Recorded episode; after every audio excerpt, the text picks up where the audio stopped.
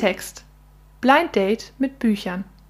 Herzlich willkommen zur mittlerweile 14. Folge. Diesmal haben wir ein Thema ausgesucht, das auf jeden Fall hilfreich ist, wenn man mal die Augen zumachen will und die ganze Welt vergessen möchte. Heute geht es in unserer mittlerweile 14. Episode um Happy Ever After Bücher, also Bücher mit einem wunderschönen, sorglosen Ende. Und das sind für mich Bücher, das sind so leichte Lektürebücher, die man so im Urlaub mitnimmt oder so, wo man sich einfach mal gut fühlen will oder wenn man mal wirklich keinen Bock hat, irgendwie nachzudenken. Okay, ich habe ähm, vielleicht ein anderes Buch gewählt. Äh, wir werden sehen. Echt? ich ja, mein Buch ist auch schön, aber ich, ich, ein bisschen denkt man schon nach, glaube ich. Also nicht, ob das so ein typisches Urlaubsbuch ist, aber wir werden sehen. Mein Buch bringt einem nur zum Lachen. Also es ist wirklich also es ist schon ein gutes Buch. Also ich habe es gelesen und ich habe auch tatsächlich alle Bänder davon. Aha, ähm, aha, jetzt bin ich gespannt. Willst du heute mal anfangen, Caro? Ich fange gerne wieder mal an. Der erste Satz beginnt, ich war schon immer ein, das Glas ist halb voll Mädchen. Manchmal gibt es Tage, die sind so unglaublich schrecklich, dass man sie einfach aus dem Gedächtnis löschen möchte. Naja, vielleicht sogar lieber heraussprengen. Oder mit Bleiche herausätzen. Unsere Geschichte startet mit genau so einem Tag in dem Leben von Jane Jameson. Jane Jameson ist Bibliothekarin mit Leib und Seele. Deshalb trifft es sie umso härter, als ihr überraschend gekündigt wird. Und zwar nur, da ihre Chefin ihre untalentierte Nichte einstellen möchte. Diese Nichte legt gerne ab und zu mal Feuer und Bücher, naja, sind auch brennbar. Deswegen ist Jane ja nicht so begeistert von. Und anstatt einer satten Abfindung bekommt sie nur einen Gutschein für Pommes im lokalen Pub ausgehändigt. Pommes. Aber was soll's. Um ihren Kummer zu ertränken, geht sie in genau diese Bar und löst ihren Gutschein ein. Jane war halt immer ein das Glas ist halb voll Mädchen, bis zum heutigen Tag. Ihr ganzes Leben war halb voll. Eine halbe Karriere, eine halb intakte Familie und sie hatte sich einfach dran gewöhnt. Doch jetzt, jetzt ist ihr Leben genauso leer wie das eben noch mit einem Cocktail gefüllte Glas vor ihr. Kein Job, kein Geld, und kein Alkohol mehr in ihrem Glas. Doch genau dann lernt sie Gabriel kennen. Ich lasse Jane mal erzählen, wie die Begegnung mit ihm so verlaufen ist oder an was sie sich noch erinnern kann. Ich wünschte, ich wünschte, ich könnte mich an dieses erste Gespräch mit Gabriel erinnern. Aber der liebe Gott verhinderte es. Nach allem, was ich zusammensetzen kann, gab ich ihm die blutigen Details meiner Kündigung. Ich glaube, ich habe ihn beeindruckt, als ich erklärte, dass der Begriff gefeuert werden von alten britischen Clans stammt. Wenn der Dorfälteste jemanden loswerden wollte, anstatt ihn der Hexerei zu beschuldigen oder ihn zu meiden, brannten sie das Haus des Unerwünschten nieder und zwangen ihn weiterzuziehen. Ich weiß nicht, wie dieses Zeug in meinem Kopf stecken bleibt. Es tut es einfach. Wir endeten schließlich in einer Diskussion über englische Literatur. Gabriel drückte seine Zuneigung zu Robert Burns aus, den ich für zu faul, um richtig zu buchstabieren hielt.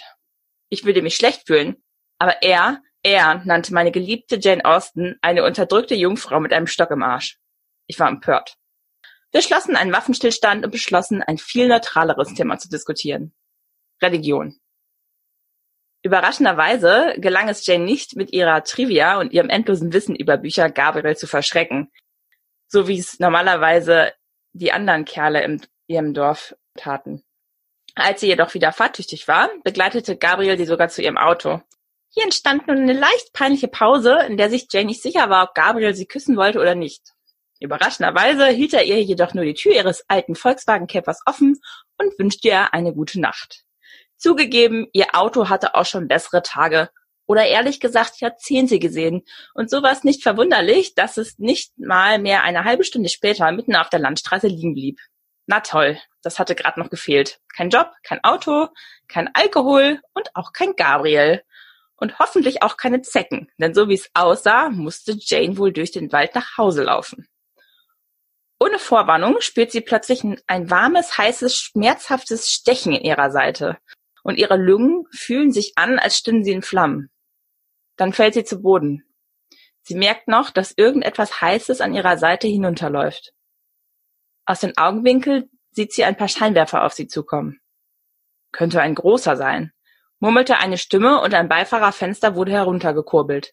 In dem Moment begriff Jane, dass sie anscheinend für ein großes Stück Rotwild gehalten wurde. So endet Janes Leben. Ein Betrunkener fuhr die Route 161 entlang und beschloss, eine Hirschjagd vom LKW aus zu unternehmen. Und anstelle eines netten Kopfes, das er an seine Wand hängen konnte, erschoss er eine kürzlich gefeuerte, viel zu nüchternde Bibliothekarin. Halt, stopp. Wie langweilig wäre es denn, wenn das Buch hier schon enden würde? Zum Glück wird Janes Leben gerettet. Oder mit anderen Worten, sie bekommt ein weiteres Leben, ein Unleben geschenkt. Jane wird zum Vampir. Und doch damit fangen Janes Probleme erst richtig an. Denn von der Sonnenschutzcreme mit Lichtschutzfaktor 500 bis hin zur zahnschmelzstärkenden Zahnpasta stellt sie das Dasein als Vampirin vor ungeahnte Herausforderungen. Gott sei Dank findet sie einen Leitfaden für neue Untote, der ihr das Unleben, das sie nun führt, ein wenig verständlicher macht. Und ganz anders, als wir es aus vielen anderen Büchern kennen, sind in dieser Handlung Vampire allgegenwärtig. Das heißt, die Menschheit weiß, dass Vampire unter ihnen leben und nicht jeder toleriert es zwar, doch in Supermärkten gibt es spezielle Abteilungen mit vampirfreundlichen Artikeln, wie zum Beispiel synthetisches Blut oder Reißzahnseide. Und in Bars gibt es sogar spezielle Cocktails, die Blut beinhalten. Und so hat Jane anfänglich zumindest keine große Schwierigkeiten, sich zu ernähren oder als Vampir zu leben. Doch dann passieren ziemlich ungewöhnliche Dinge in ihrem Leben. Jemand versucht, ihren Hund zu vergiften. Und wie das alles weitergeht und wie sich Jane dadurch ihr Leben schlägt, das erfährt ihr in meinem Happy Ever After Buch. Nette Mädchen beißen nicht. Das ist so witzig. Reißzahnseide gesagt. Ja, hab ich. Es ist so ein typischer Vampir-Schmonzettenroman, aber es ist nicht so ein 0815-Buch, denn es ist wirklich überraschend witzig. Man ist gefesselt. Und ich habe schon so viele Bücher von dieser Autorin gelesen, weil die mich immer zum Lachen bringt. Diese trockene Art von, von Humor und auch Jane, die ist so witzig drauf und auch die, die Situation, die sie da beschreibt, ne, dass sie so als mit einem Rotwild verwechselt wird und dann erschossen wird, da muss man erstmal drauf kommen. Es ist auf jeden Fall auch ein bisschen witzig, weil das tatsächlich ein Buch ist, von dem ich nicht erwartet habe, dass du sowas liest. Oh doch, ich habe sowas früher immer gelesen, Vampirbücher, ganz viele. Ich kann jegliche Autoren, die in dieser Sparte schreiben. Wusstest du das nicht? Äh, nee, wusste ich nicht. Hast du auch die Bücher gelesen mit so halbnackten Oberkörpern und so auf dem Cover? Oder bestimmt, ne? Komm, erzähl's mir mit Vertrauen, Caro. Vielleicht, vielleicht.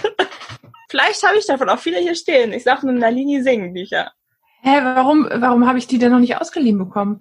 Liebst du denn sowas? Na klar, Caro. Echt? Ich habe davon kistenweise im Keller. Ich habe die bloß nicht in meinem Zimmer stehen, falls ich Besuch bekomme. Verstehe ich gar nicht. Ich würde das in die erste Reihe platzieren. Wirklich? Ja, ich weiß. Du würdest die auch umdrehen, dass man immer die Oberkörper vergleichen na kann. Na klar, ne? na klar. So, das wären die Bücher, die auf meinem Nachttisch liegen. Also auf dem Cover, ich kann mal ganz kurz beschreiben, was auf dem Cover ist. Das ist nämlich auch sehr witzig. Ich habe das damals nämlich gekauft, weil ich das so witzig fand, wie das Cover aussah. Man sieht halt eine, ein Mädel auf so einem Bleistift kauen mit so Reißzähnen und so ein Typ, der sich so zu ihr runterbeugt, an ihrem Hals schnüffeln will. Und ich fand einfach den Titel so witzig. Also, und das, das ist auch eine ganz normale Szene, wie sie so passieren kann. Es ist wirklich, also, ich muss sagen, ich habe das gelesen, es gibt immer wieder Zitate, ich habe die ganze Zitatsammlung, wo ich einfach laut herauslachen möchte, ne? Und auch die Charaktere darin sind total super. Also Gabriel. den einen Typen wieder? Genau. Ja, rate mal, wer sie nämlich in Vampir verwandelt hat. Ja, das war mir schon klar. Ja, genau, Gabriel. Also man merkt so ein bisschen, Jane ist halt voll dieser Bücher nah und die ist richtig neurotisch und er ist, will gerne so ein Ritter in der Rüstung sein, aber sie macht es immer wieder kaputt, so, oder? Er will so richtig mysteriös sein und sie findet es einfach richtig dumm, alles. Also, und das, diese, ich finde Gabriel als Charakter gar nicht mehr so stark, aber die ganzen Nebencharaktere, die die Autorin erfunden hat, das sind die, die das Buch wirklich lebenswert machen. Dann gibt's nämlich zum Beispiel Gabriels Freund aus Kindertagen, Richard, den nennen alle nur Dick, Hoffentlich wisst ihr alle, was Dick auf Englisch heißt. Auf jeden Fall, der Typ äh, spricht wirklich sein... Caro, sag mir das mal. äh, Google das. Ich habe rausgesucht, wie Jane zum ersten Mal auf Dick trifft. Sie stellt sich halt vor. Und Dick so, ja, wer bist du? Ja, ich bin Jane. Ich wurde erst letzte Woche verwandelt. Ich bin übrigens Bibliothekarin. Er blieb stehen, als hätte ich ihm gerade gesagt, ich sei die Erfinderin des Bikinis. Ich habe mal einen Film über eine Bibliothekarin gesehen. Nun, sie war tagsüber Bibliothekarin und nachts war sie, ich stoppte ihn mit einem schnellen Anheben meiner Augenbraue. Wenn du diesen Satz beendest, dann können wir keine Freunde sein. Und der trägt halt auch immer T-Shirts mit so richtig schlechten Anspielungen, so, ne? Also wirklich sexuellen Anspielungen. Und das ist so ein Running Gag, der sich das Buch zieht. Jane hat auch voll die abgefahrene Familie und sie verheimlicht ihren Vampirstatus, ne? Weil sie hat schon mega Probleme, weil ihre Eltern machen sich so Sorgen, dass sie jetzt gefeuert wurde aus ihrem Job, weil sie ist halt 30, sie ist unverheiratet, sie lebt allein in so einem Ja, Haus von ihrer Tante. Caro, ich habe noch äh, drei Monate, vier und dann ist, bin ich da auch an dem Status, ne? Ja, pass auf, machen die sich voll Sorgen und sie traut sich denen aber nicht zu sagen, dass sie eine Vampirin ist. Die Schwester ist auch eh voll eifersüchtig auf Jane, weil Jane hat nämlich das riesige Haus ihrer Tante geerbt. Die Schwester versucht auch immer Jane zu beklauen und an dieses Haus reinzukommen, ne? Und Mhm. als die herausfinden, zum Beispiel, dass Jane Vampirin ist, versucht sie, die auch als legal tot zu erklären und dann das Haus zu erben. Die sind richtig unsympathisch. Und wie Jane damit umgeht, ist aber zum Schreien. Dann gibt's halt noch Janes besten Freund, Sepp. Den sagt sie übrigens am Anfang aus Versehen das erste Mal fast aus. Muss dann halt ihren Sire anrufen, Gabriel, der kommt und der knockt ihn dann aus und bringt ihn nach Hause und Jane so, ja, setz ihm aber noch gute Erinnerungen ein, nicht, dass er sich daran erinnert, ne? Und dann setzt äh, Gabriel ihn halt so Erinnerungen an so einem Sporterlebnis ein und Sepp hasst Sport. Und der besucht dann erstmal so eine äh, Gruppe, also eine Selbsthilfegruppe für, von, für Angehörige von Leuten, wo die Angehörigen halt Vampire geworden sind. Und findet da direkt eine neue Freundin und die, wie es dazu will, ist direkt ein Werwolf. Ach, so witzig, wie die Autorin mit diesen Stereotypen umgeht. Warte, warte, warte, es gibt auch Werwölfe. Ja, oh, und die sind so witzig. Also wirklich, du schmeißt dich weg. Die Werwölfe fressen nämlich bis zum Umfallen. Die können so viel, viel essen. Und Jane kann gar nichts mehr essen, was sie auch voll in Depressionen stößt. Die kann zum Beispiel keine Bücher mehr lesen, wo Essen drin vorkommt, weil sie das so übelst deprimiert. Das könnt- könnte ich nachvollziehen. Ich habe noch mal ein paar Zitate mitgebracht, die so ein bisschen zeigen, wie dieses Buch so drauf ist. Vampire haben helle Augen, die weißen Zähne glitzern, unnatürlich glatte Haut und einen gewissen tierischen Magnetismus. Wenn sie nicht hübsch sind, dann verhungern sie. Es ist halt so, wie in Los Angeles zu leben. Oder? Uh, Sozialkritik. auf jedem, äh, auf je, jedes Kapitel beginnt halt mit so einem kleinen Abschnitt aus den Leitfaden für neue Untote. Wenn Sie auf Unannehmlichkeiten durch die menschliche Bevölkerung stoßen, denken Sie daran, dass Sie noch lange nach Ihrem Tod auf Ihren Gräbern tanzen können. Das ist ein schöner Gedanke. Aus dem Leitfaden für neue Untote. Also das Buch ist wirklich leichte Lektüre. Es ist wirklich was zum Grinsen. Es ist nicht so ein typisches Vampir-Schmonzettenbuch, sonst hätte ich das nicht vorgestellt. Ich habe es tatsächlich schon mehrfach gelesen und ich bin immer wieder überrascht, wie gut mir der Schreibstil der Autorin gefällt. Es gibt mittlerweile vier Bücher in der Reihe. Ich fand die alle gut, muss ich sagen. Alle mit Jane dann im, im Fokus, oder? Genau, genau. Also das erste heißt halt, nette Mädchen beißen nicht. Und das zweite heißt, glaube ich, nette Mädchen daten keine untoten Männer oder so. Also auf das auf, äh, ich weiß nicht, was auf Englisch. Nice girls don't date dead men. Die Autorin heißt Molly Harper und die hat schon ganz, ganz, ganz viele Romane geschrieben, auch Liebesromane. Die landet auch echt häufig auf den Bestsellerlisten. Und das war ihr erster Debütroman tatsächlich, den ich hier vorgestellt habe. Der ist 2009 rum rausgekommen. Also schon eine Weile her. Die Reihe ist auch schon älter. Ich habe die damals in Amerika gekauft, in Barnes Nobles, einen Buchladen gibt's schon gar nicht mehr. Und äh, mich haben halt die Cover so fasziniert und in Amerika sind Bücher halt spottbillig und da habe ich mir ganz, ganz viele damals geholt. Und die Reihe habe ich auch als eine der wenigen mit nach Europa gesteppt wieder. Super witzig, ne? Ähm, als, also weil du gerade erzählt hast, dass du so viele da gekauft hast in Amerika. Als ich in den Niederlanden gelebt habe, habe ich genau das Gegenteil getan, weil dort Bücher einfach super teuer sind. Da zahlst du für so ein normales Taschenbuch, auch so einen Schmonzettenroman, teilweise 20 Euro. Wow, ja, das in das Amerika richtig kosten krass. die so, also ich glaube, ich habe für die Bücher so fünf, sechs Dollar gezahlt. Das waren, damals war ja der Euro auch super gut gegen gegen das Dollar. Das waren umgerechnet drei, vier Euro für ein niegelnagelneues Taschenbuch, was gerade rausgekommen ist. Ja, ich habe so viele Bücher da geshoppt. Ich habe halt super viele Vampirromane damals gelesen. Ich weiß auch gar nicht, warum mich das so fasziniert hat. Ich fand Twilight zum Beispiel nie so cool, ehrlich gesagt. Nee, das ist auch verständlich. Wobei, also die Bücher, die habe ich ja gelesen. Cool fand ich die auch nicht, aber ich, also ich konnte die gut lesen. So was dann daraus geworden ist im Merch mit ne Bling Bling, äh, äh, Kirsten Stewart und so war dann auch nicht mehr meins. also ich war halt 13 und als 13-Jährige fand ich die super. Also das kann man auch gut nachvollziehen, ne? Weil die sehr, also für 13-, 14-Jährige sind die du gut. warst. Oh Gott, ich habe gerade gedacht, so, hä, warum habe ich die denn erst mit äh, 18 gelesen? Nee, aber Ich ja, war okay. super jung und ich fand die da auch gut, aber es hat mich nicht so gepackt. Dann habe ich eine Weile lang alles mögliche andere gelesen und dann kam die Vampirwelle, wo plötzlich alle Leute Vampirbücher geschrieben haben und da habe ich richtig viel gelesen, weil das ist halt für mich meine leichte Lektüre, die ich so lese. Ich lese halt gerne Fantasy-Bücher und das, was mich an Fantasy nämlich so fasziniert ist, dass die Welt anders abläuft. Das heißt, du, es gibt gewisse Situationen, die sind, die musst du anders durchdenken, weil andere Gesetze gelten. Das fand ich schon immer spannend, wenn du halt normale Situationen aus anderem Blickwinkel sehen musst. Jetzt lese ich das halt auch, indem ich halt Bücher lese, die ja, wo Leute halt anders ticken, ob es Autisten sind oder nicht, das ist das gleiche Prinzip dahinter. Und damals fand ich das halt spannend, weil wenn du die Naturgesetze veränderst oder hier, wenn du stirbst, dass du plötzlich wiederkommst, das ist halt was, was geht im normalen Leben nicht. Und deswegen musst du ganz anders damit umgehen.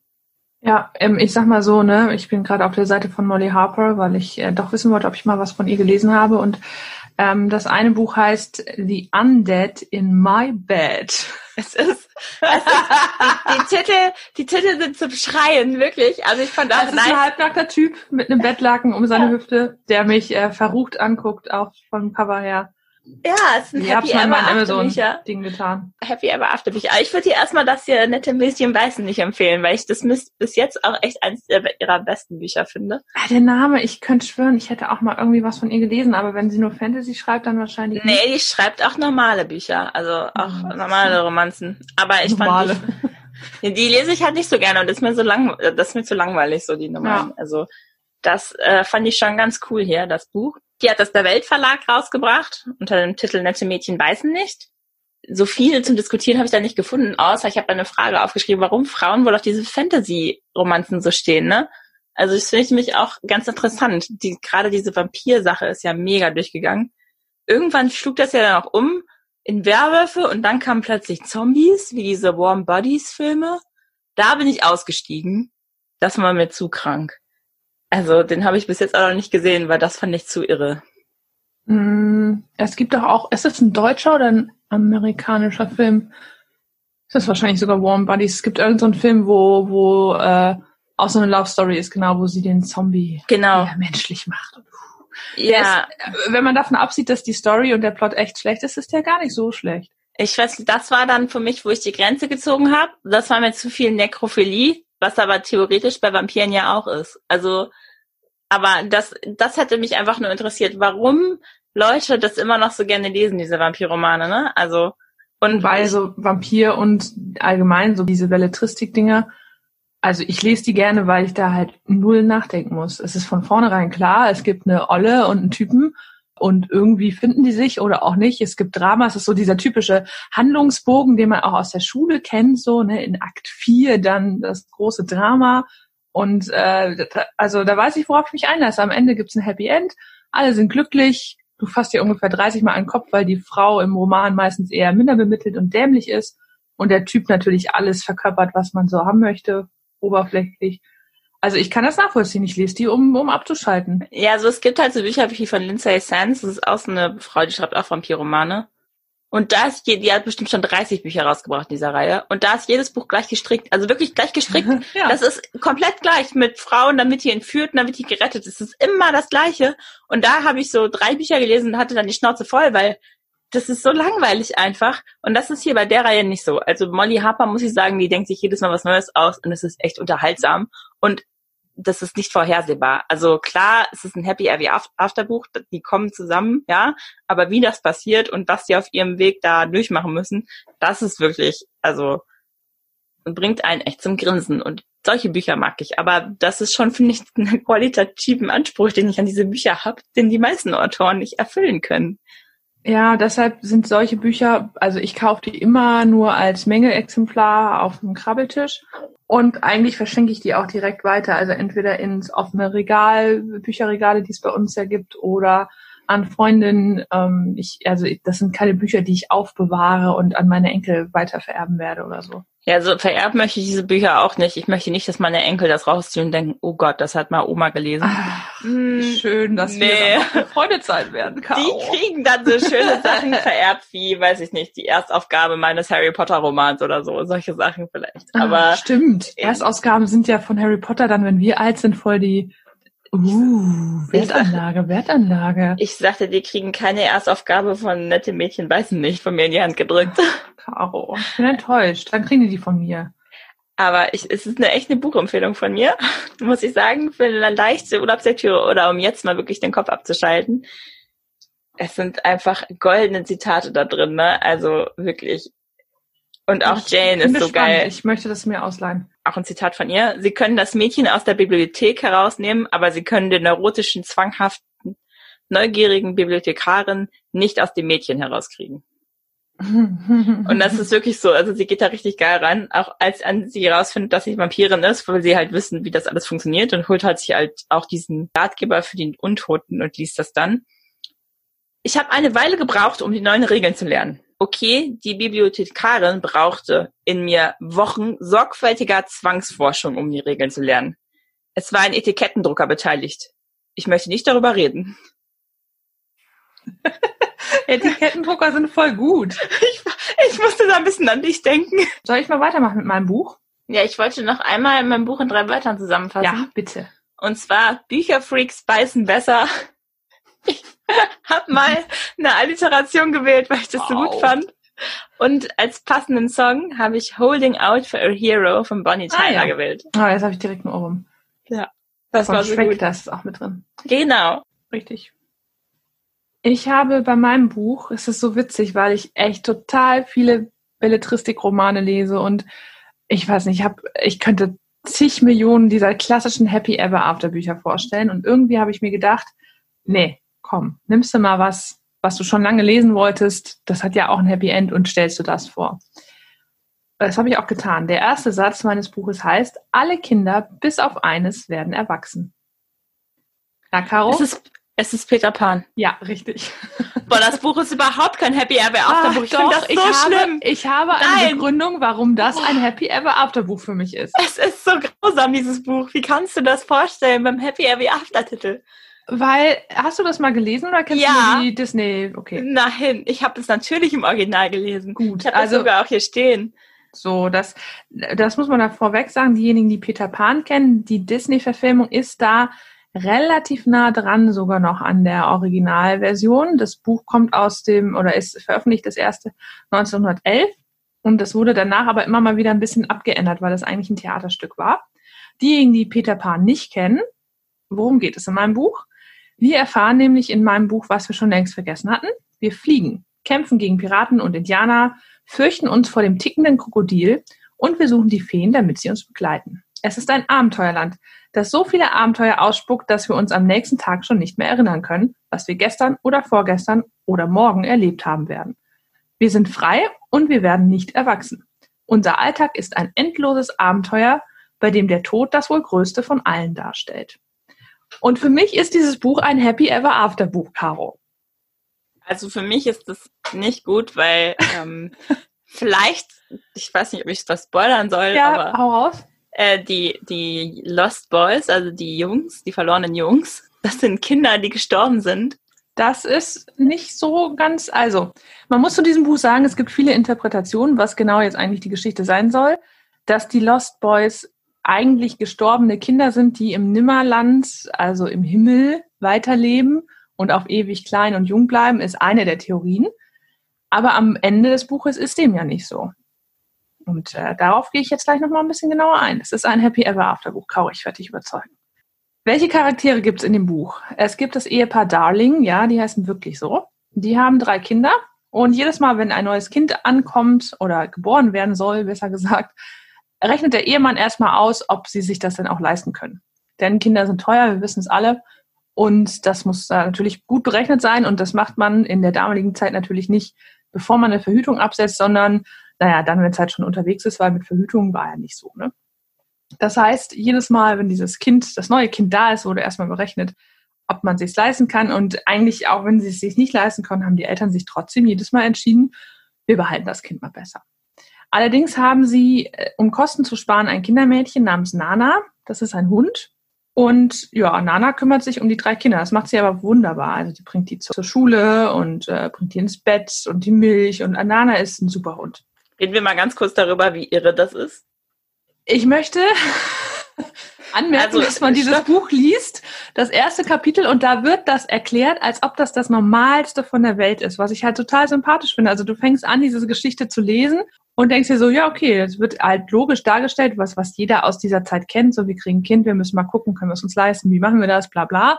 Und dann wird genauso logisch dargestellt, dass man dann halt auf einen Hund zurückgreift als Hausmä äh, als Kindermädchen. Und ich denke mir immer so, was müssen die Leute gedacht haben, die 1911 das Buch gelesen haben?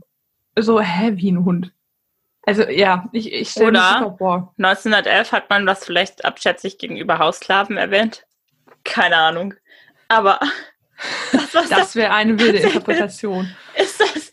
Also sorry, das finde ich schon ein bisschen ab. Also ich meine, okay, wir haben nachher mit fliegenden Leuten zu tun und Elfen. Ich wollte gerade sagen, es ist ein Abenteuerbuch.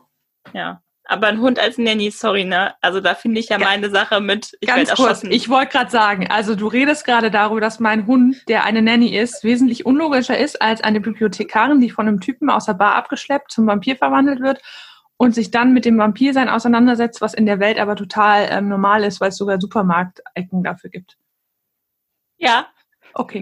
ja, ich wollte es nur noch mal so für mich zum Nachvollziehen. Okay. Ja, gut. Also okay. ich stimme dir vollkommen zu. Mein Hund, der äh, etwas Sinnvolles und Nützliches tut, nämlich Kinder versorgen, ist absolut over the top.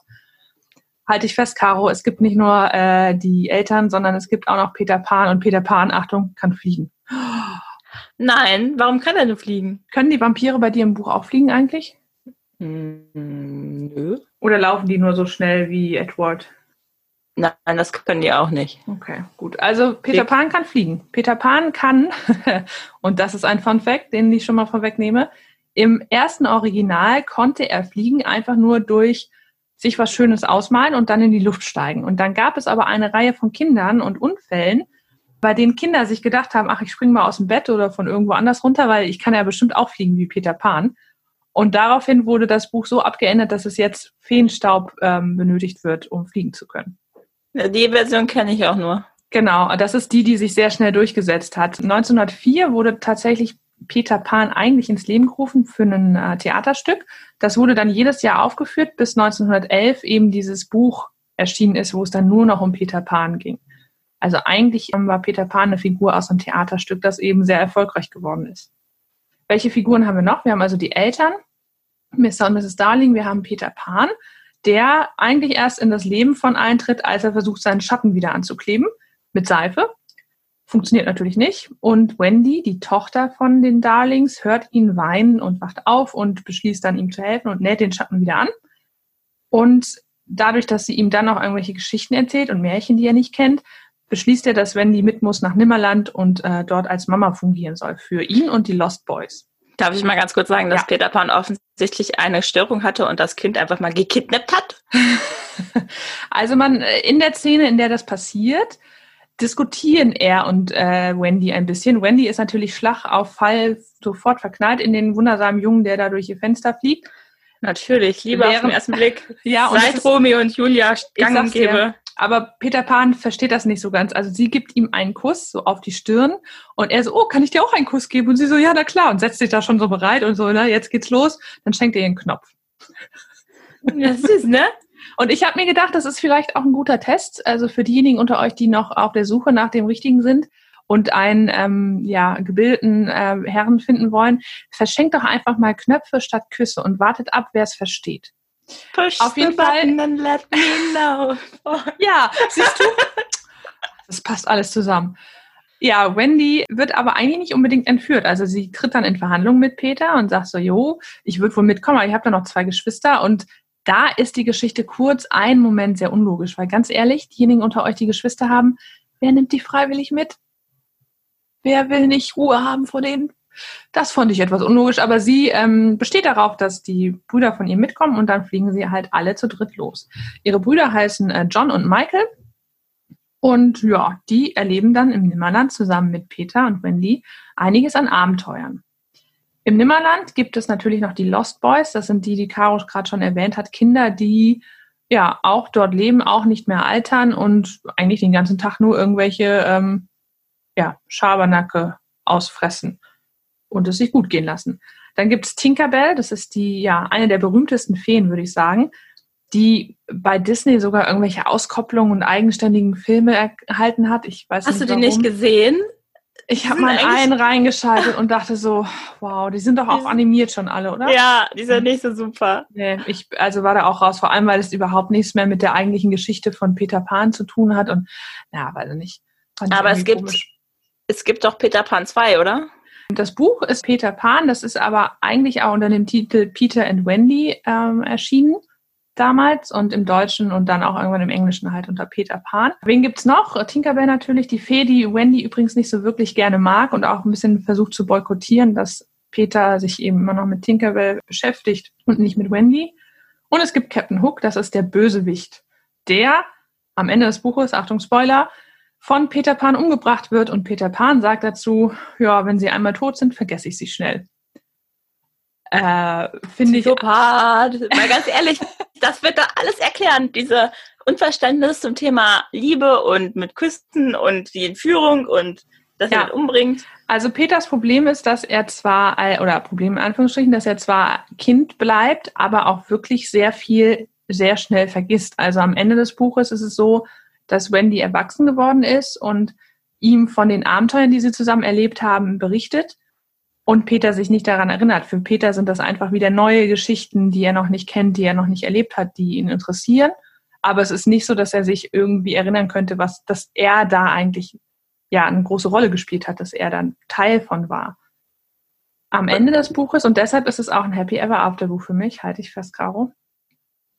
Am Ende des Buches kommen eben Wendy und ihre Geschwister zurück und Peter und sie machen eben aus, dass ähm, jedes Jahr zum Frühjahrsputz darf Wendy eine Woche lang mit nach Nimmerland. Ja, genau. Wir zum Putzen? Noch, ja, ja, das sind immer noch eine Willst du mich verarschen? Aber das Gute ist, es sind ja Männer und Putzen. Ne? Das heißt, Peter vergisst leider ein paar Jahre lang, dass, dass er eigentlich Frühjahrsputz war, äh, wäre und holt Wendy nicht ab. Und irgendwann, als er dann wiederkommt, ist Wendy eben schon erwachsen und hat eine eigene Tochter, Jane. Und Jane kennt alle Geschichten von Peter Pan, weil ihre Mutter die ihr immer erzählt und äh, weiß also auch sofort, als Peter Pan am Zimmerfenster auftaucht, wer er ist. Und sie fliegt dann statt äh, Wendy mit ihm nach Nimmerland für den Frühjahrsputz. Und so setzt sich das dann von Generation zu Generation fort. Peter kommt mal so, mal so, aber immer zum Frühjahrsputz im Frühling und äh, nimmt die jeweilige neue Darling-Tochter für eine Woche mit nach Nimmerland. Darf ich kurz sagen, dass das hart creepy ist? Das ist nicht creepy, weil er ist immer das ein Kind. Das ist so übel. Ja, aber der ist ja trotzdem, also sorry, und er ist auch nicht alt. Nein, aber er vergisst ja, dass er das alles erlebt hat. Also er wird ja nicht im, er wird ja nicht nur äußerlich nicht älter, er wird auch im Herzen und im Kopf nicht älter.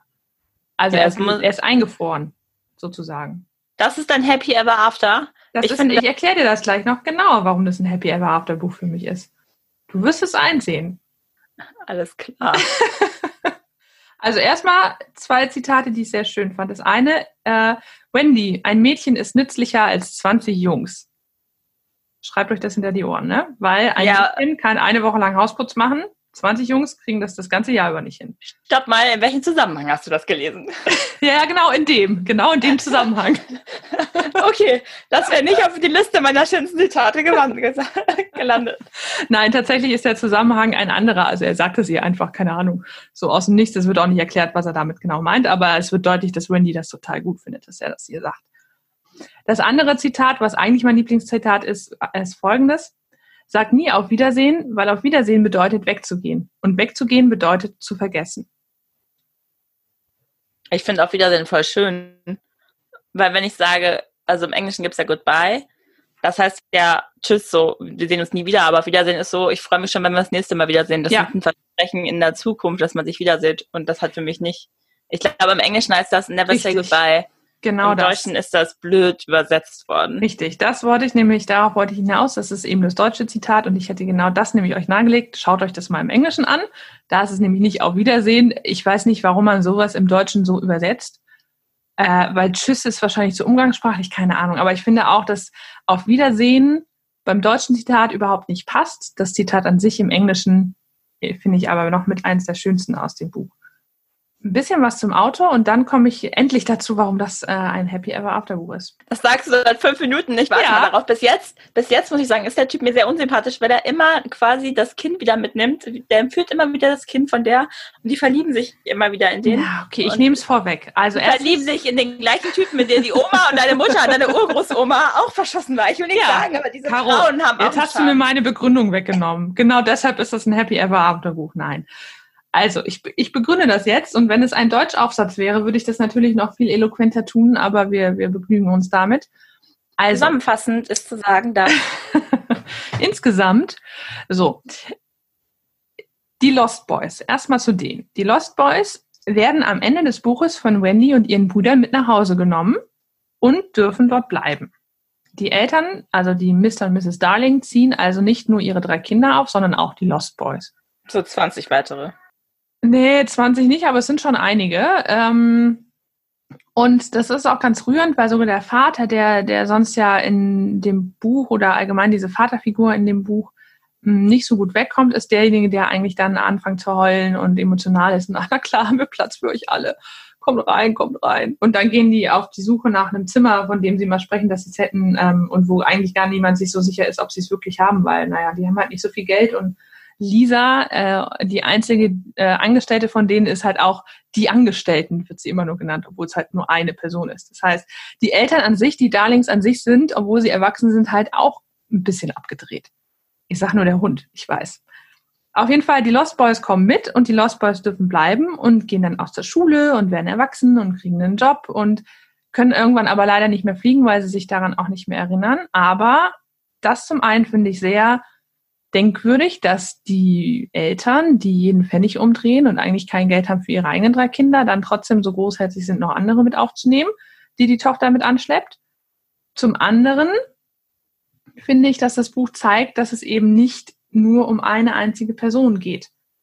Also es ist eigentlich relativ unwichtig, was eine Person erlebt oder tut, solange es eben, und jetzt komme ich zu meinem Aha-Moment, solange es eben Kinder gibt, die zum Beispiel durch ihr Lachen neue Feen entstehen lassen und die an die verrücktesten Dinge glauben, daran fliegen zu können oder Abenteuer erleben zu können und den ganzen Alltag, die ganze Tristesse, die all die Lasten, die wir als Erwachsene mit uns rumschleppen, mit ihrer Fantasie sehr leicht und einfach machen. Und deshalb ist das für mich ein Happy Ever After Buch. Nicht, weil der creepige Peter Pan irgendwie jede Generation an Weibern verschleppt und irgendwie, ne, da in seinem äh, Nimmerland wie Michael Jackson sitzt und ich weiß nicht was tut, sondern weil das Buch einem ganz gut vor Augen führt, dass es auf die Kinder ankommt und ihre Fantasie und so, wie sie das Leben betrachten. Also ich würde sagen, es hat eine gute Message, aber Happy Ever After Buch ist für mich, dass alle Leute nachher happy sind. Ja, sind sie. Und sie leben glücklich bis an ihr Lebensende. Ja. Peter Pan ja nicht, der vergisst das ja immer, dass er eigentlich. Ja, aber Peter Pan ist da ja glücklich mit. Der hat es sich ja selber ausgesucht, so zu leben. Der wird ja, der hätte auch mit den Lost Boys zusammen bei den Darlings groß werden können und hat gesagt, nee, danke, will ich nicht. Hast du mal Hook geguckt? Ja. Mit also, äh, Robin Williams, ne? Genau, darum geht es ja, ja, darum, dass ähm, er wirklich alles vergessen hat und der hat dann die Tochter von Wendy geheiratet, Jane, und selber Kinder bekommen und seine Kinder gehen dann ins Nimmerland. Ja, das da ist ein sehr schöner Film, finde ich auch. Ja. Den finde ich auch gut. Das ist ja genau die Message, die du gesagt hast. Fantasie ist wichtiger als Wissen. Haha, Albert Einstein.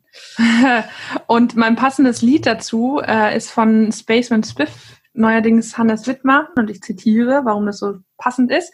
Ich weiß, dass ich immer die Wahl habe zwischen Kant und Peter Pan, zwischen Altbau und Nimmerland, zwischen Nüchternheit und Wahn. Und Kant sagt, du bleibst, wo du hingehörst, und Peter Pan sagt, flieg, wohin du willst. Oh. Ja, deshalb ist es für mich ein Happy Ever After Buch, einfach weil diese grundlegende Message dahinter ah, finde ich einfach sehr schön. Weiß ich nicht. Okay, Man kann es sich sei dir gegönnt. Ah, gut, es sei dir gegönnt heißt nicht, ich stimme dir zu. Warte. Nein, ich glaube, wir haben einfach eine unterschiedliche Auffassung von Happy Ever After.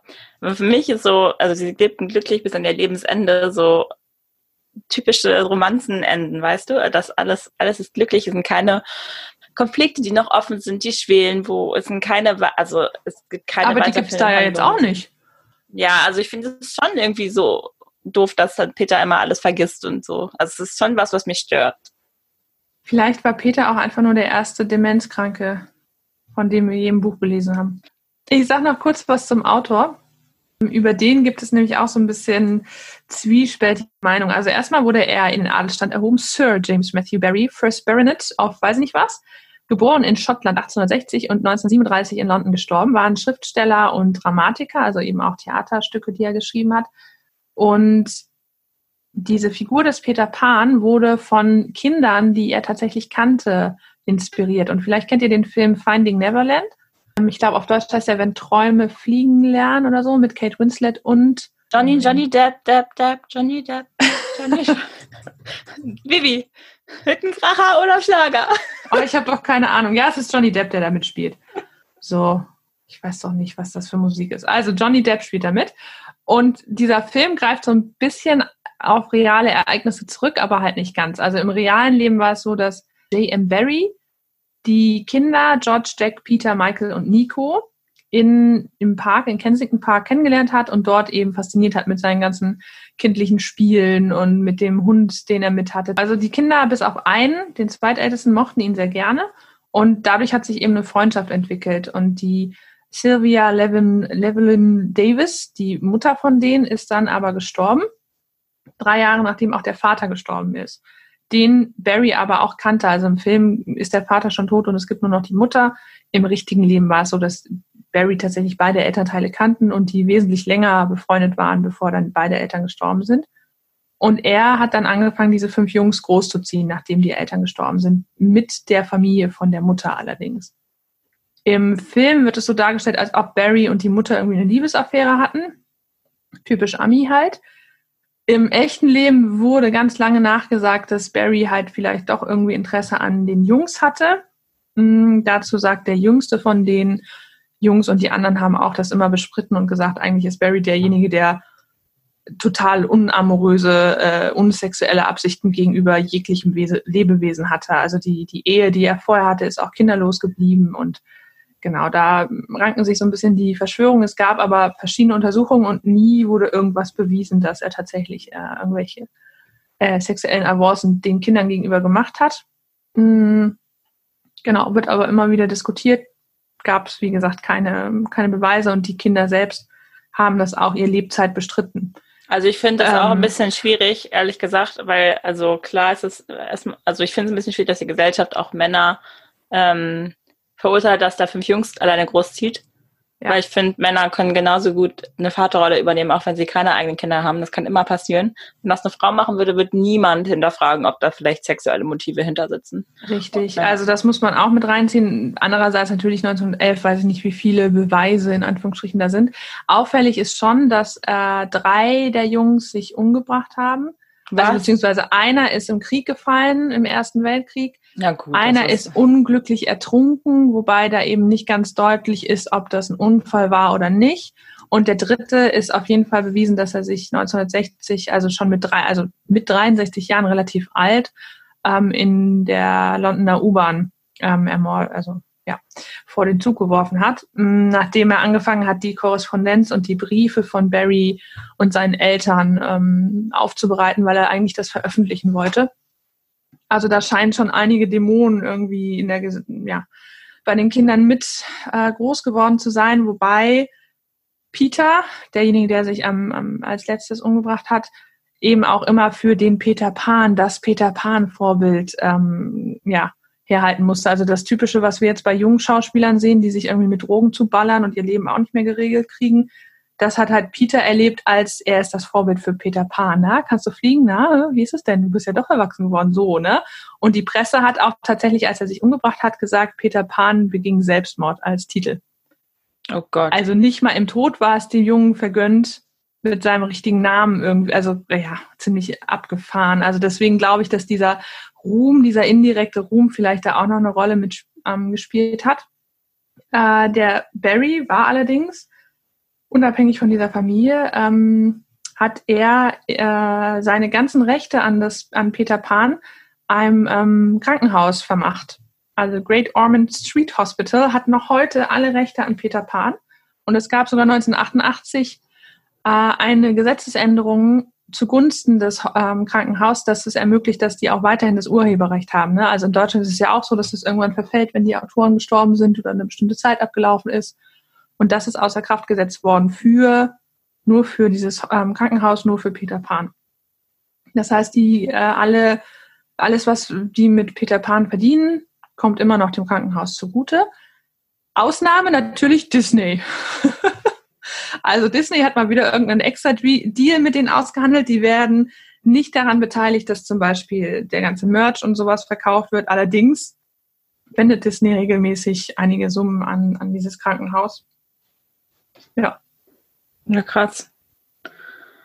Das wusste ich nicht, aber das finde ich ja gut. Also, ja. Also schon über, wenn die sterben. Allerdings war damals, muss man auch sagen, eine viel höhere Sterblichkeitsrate als heutzutage und Depressionen kommen häufig vor. Also so, ne? Absolut. Also ich habe auch gedacht, das ist, glaube ich, eine, ich meine, die, man darf nicht vergessen, die haben ihre beiden Eltern verloren in super jungen Jahren. Und dann ne? hat er noch die beiden Brüder. Also wenn du ja, das. eben.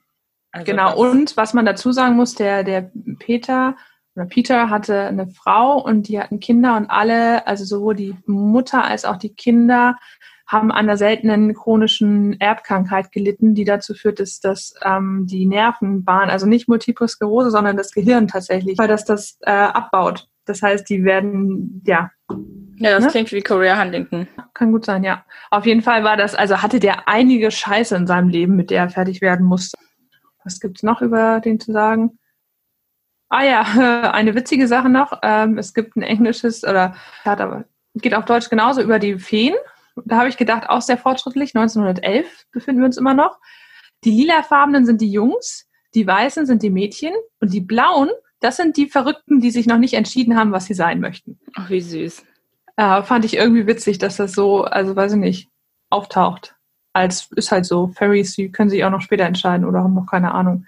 Und spätestens da, ne, ich möchte anmerken, Tinkerbell ist in diesen ganzen Disney-Sachen grün. Was ist das dann? Grün? Ah. Also es ist, die Weißen sind die Mädels, die Blauen sind die, die sich nicht entschieden haben und die Lilafarbenen sind die Jungs. Grün ist da nicht vorgesehen als Farbschema. Genauso wenig hatte Peter Pan nur grüne Klamotten an. Auch das hat Disney erfunden. Also im Original ist Peter Pan nicht komplett grün angezogen gewesen. So, das nur zu Disney. Letzter Satz meines Buches. Und dann sind wir wieder bei meinem Happy End und das ist ein perfekter Schluss des Ganzen. Und zwar heißt der letzte Satz, und es wird weitergehen, solange Kinder fröhlich und unschuldig und gewissenlos sind. Ein bisschen passt auch dazu, also mein letzter Satz. Nun, wir alle waren einmal Menschen. Oder wir waren alle mal Kinder. Ja. So, wir entlassen euch aus dieser Episode mit äh, dem Hinweis, seid doch mal wieder Kind. Jetzt, wo wir endlich, endlich, endlich Ostern vor der Tür stehen haben, endlich mal vier Tage zu Hause bleiben, entspannen, nicht arbeiten gehen müssen. Endlich, finde ich, äh, kann man sich das nochmal in, in Gedanken, in den Kopf rufen und vielleicht einfach mal im Garten eine Hütte bauen. Ich hoffe, wenn ich das in einem Jahr höre, würde ich dem auch so zustimmen. Momentan bei mir eher anders. Es ist schon irre. Ja, siehst du? Und wenn wir jetzt Peter Pan werden und oder es nicht verlernt hätten, könnten wir jetzt auch einfach irgendwo hinfliegen. Also wenn ich in Peter Pan wäre, würde ich sagen, ja, aber nur mit Abstand von zwei Metern bitte, Sicherheitsabstand fliegen. Sicherheitsabstand beim Fliegen. Ja, ja. Fliegeheitsabstand, wie nennt man das denn dann? Auch Sicherheitsabstand, das ist nicht nur auf den Boden bezogen. Ah, ich wollte ein neues Wort erfinden, na gut. Flugzone, Schutzzone? Ich bin aber froh, dass beim normalen Fliegen doch ein größerer Abstand als anderthalb Meter zwischen den Flugzeugen herrscht. Ja. Naja. Gott sei Dank. Das mussten wir früher bei den Vektorenaufgaben immer ausrechnen. Vektor was? Ja, genau. Du bist so klug, Vivi. Also wenn wir irgendwann mal das Oberthema mathematische Bücher haben, ne, dann wird es bei mir Ich habe so viele. Nee, nee, dann wird es bei so mir einfach viele. ein Schweigen geben. Oh nein, Wobei, ich habe eine ganze Bibliothek. Welt. Was ist denn mit Sophies Welt? Ist das, das nicht ist auch, Philosophie. Auch Mathe? Ah, shit. Ja, aber ist ja auch. Das ist für mich alles das aber Gleiche. ich habe da so viele von, die sind richtig nein, cool. Beispiel, nein, nein, wir machen dieses oh, Wartet, wartet kurz. Ich muss das kurz sagen. Zum Beispiel das, Mathema äh, das Kabinett der mathematischen Kuriositäten kann ich empfehlen. Das von Iron Stewart. Der kannte Terry Pritchard auch richtig gut. Das ist total witzig. Der Typ hat einfach mal witzige Mathe-Stories gesammelt sein Leben lang und das veröffentlicht und ist dann auf Top 10 der Bestsellerlisten gelandet. Und er nur so, ich hätte nie erwartet, dass so ein Buch über Mathematik mal irgendwie gelesen ich wird überhaupt. Nicht. Und eins ist auch cool, das ist der Zahlenteufel. Da geht es um einen Jungen, der hat Angst vor Mathematik und dann kommt immer der Zahlenteufel die Nacht besuchen und erklärt ihn dann höhere Mathematik. So habe ich in der Grundschule schon Bruchrechnen gelernt und das Pascalsche Dreieck und so kennengelernt.